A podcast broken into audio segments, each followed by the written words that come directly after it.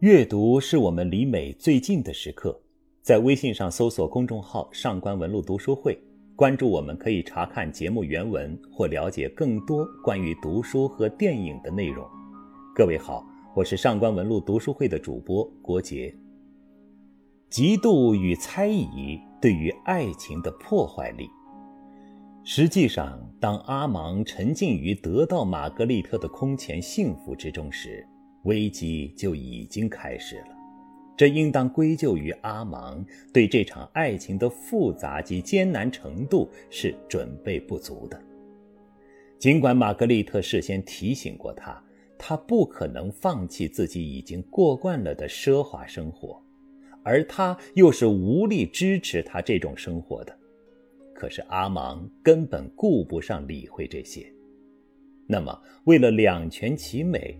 阿芒只能同意他继续和那些能够供他挥霍的男人交往，这也是他答应履行的一个承诺。但爱情是无法分享的，他需要忠实和专一。阿芒不可能真正保持游戏时的那种潇洒，于是他不得不违背自己的诺言，让嫉妒与猜疑笼罩住了自己的心头。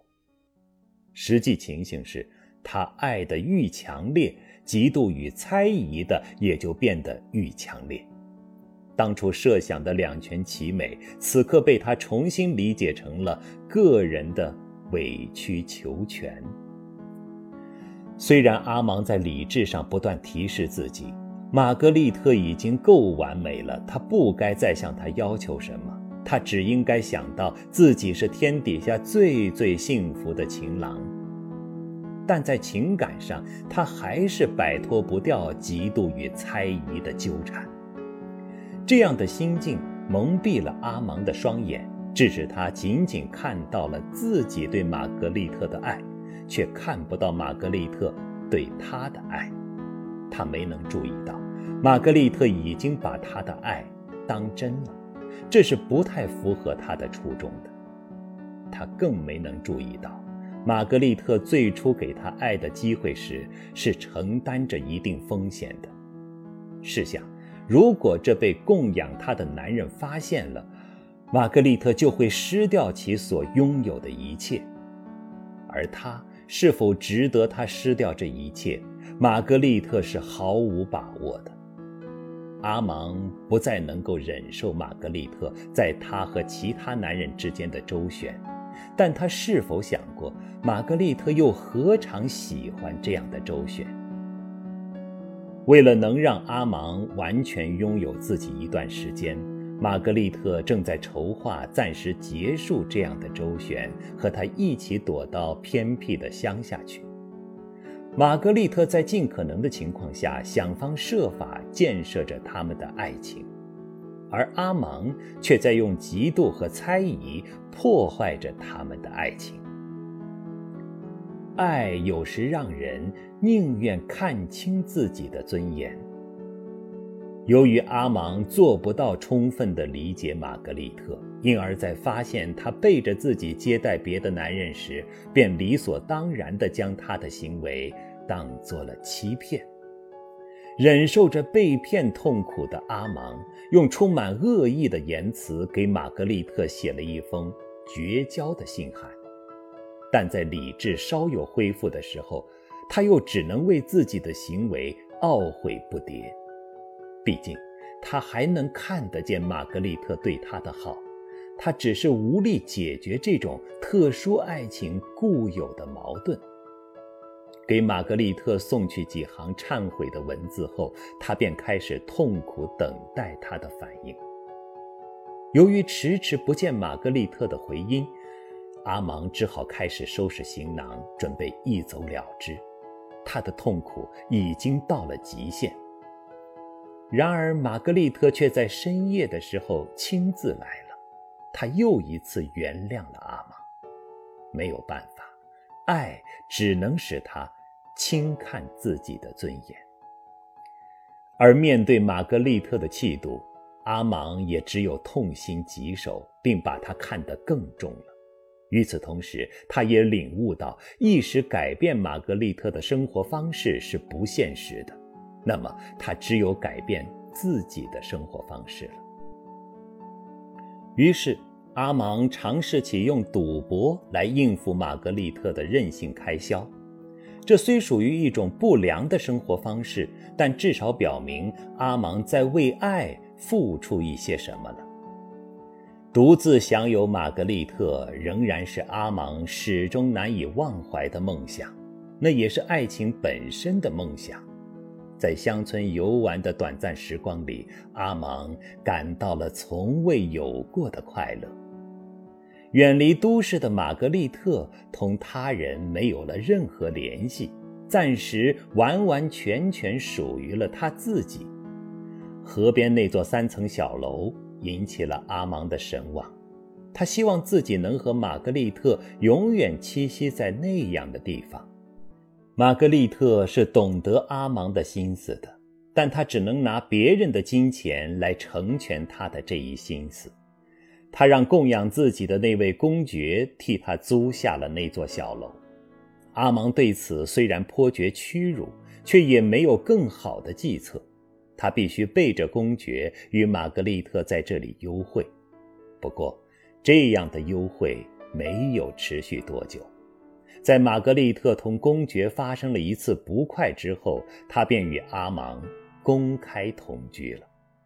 这想必也是玛格丽特早就想要的生活了，她只是一直找不到下定决心的契机而已。现在她等到了这一时刻。玛格丽特同公爵的毅然决裂，让善感的阿芒泪水纵横，而这个结果却要玛格丽特为爱而忧虑了。她已为爱放弃了一切，倘若再失去爱，她便没有活下去的能力了。何况他很清楚，爱在他这种女人身上向来就是危险的。可不管怎样，他绝不后悔，而且他还要为自己的爱情负起责任来。他开始瞒着阿芒典当自己的物品，以应付他们的日常支出。玛格丽特明白，阿芒是他的爱人。不是他的嫖客，他不能接受他的供养，否则他们之间的爱情就变了性质。爱情已开始改变玛格丽特，他决定彻底告别从前的生活。然而阿芒不了解这些，当他得知玛格丽特瞒着自己所干的事情时，他的第一反应便是抱怨。这固然与他心疼玛格丽特为自己所做的牺牲有关，但其中也隐含着相当男性的虚荣。真爱与虚荣无关，真爱永远与虚荣无关。如果阿芒能认识到这一点，他就会知道玛格丽特对他的爱情此时已经不容怀疑了。可惜，阿芒没有认识到。所以后来那次更深的误会也便显得顺理成章。由于阿芒的父亲无法说服儿子离开玛格丽特，他只好亲自去做玛格丽特的工作了。他用一个父亲的真诚打动了玛格丽特，特别是在使他知晓自己的爱情决定着其女儿一生幸福的时候，对于玛格丽特来说。放弃自己的爱情已经显得迫不得已了。如果他继续坚持自己的爱情，阿芒的妹妹就会因此遭到未婚夫的遗弃。结果，玛格丽特选择了放弃。这不是在炫耀某种崇高的作为。当爱情唯有通过自我牺牲才能证明自己的价值时，玛格丽特。还能有什么选择呢？况且，他也太渴望这样的证明了。这个证明不仅是对其爱情的证明，更是对他自身的证明。爱使玛格丽特找到了自己从未有过的价值。然而，阿芒想不到去追究玛格丽特离开自己的原因。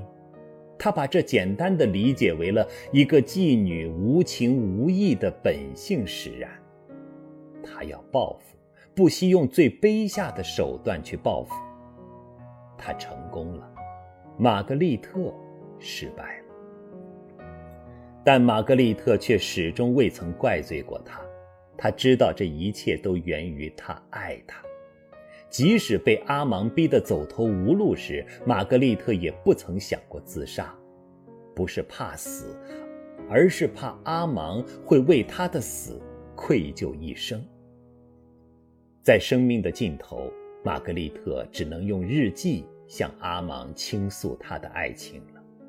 这是最后的一次机会，也是最无所顾忌的一次机会。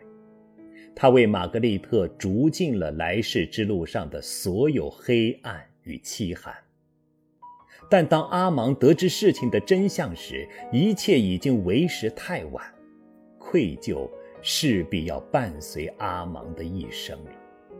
不过，如果他能够明白玛格丽特的心思，这种愧疚其实是大可不必的。天堂里的玛格丽特。依然在感激着他，是他的爱使他感受到了生命的幸福，亦是他的爱使他变得从未有过的美丽。阿芒应该懂得，愧疚至于玛格丽特的爱情，只能是一种负担和损伤。本篇关于茶花女的解读，原名《爱让我从未如此美丽》。原载于作家、翻译家、学者、北京语言大学教授陆文斌先生的著作《亲爱的，我想你》。如果你想查看今天节目的内容，请到微信上搜索公众号“上官文露读书会”。阅读是我们离美最近的时刻，让我们共赴一场美丽的约会。今天的读书就到这里，下期再会。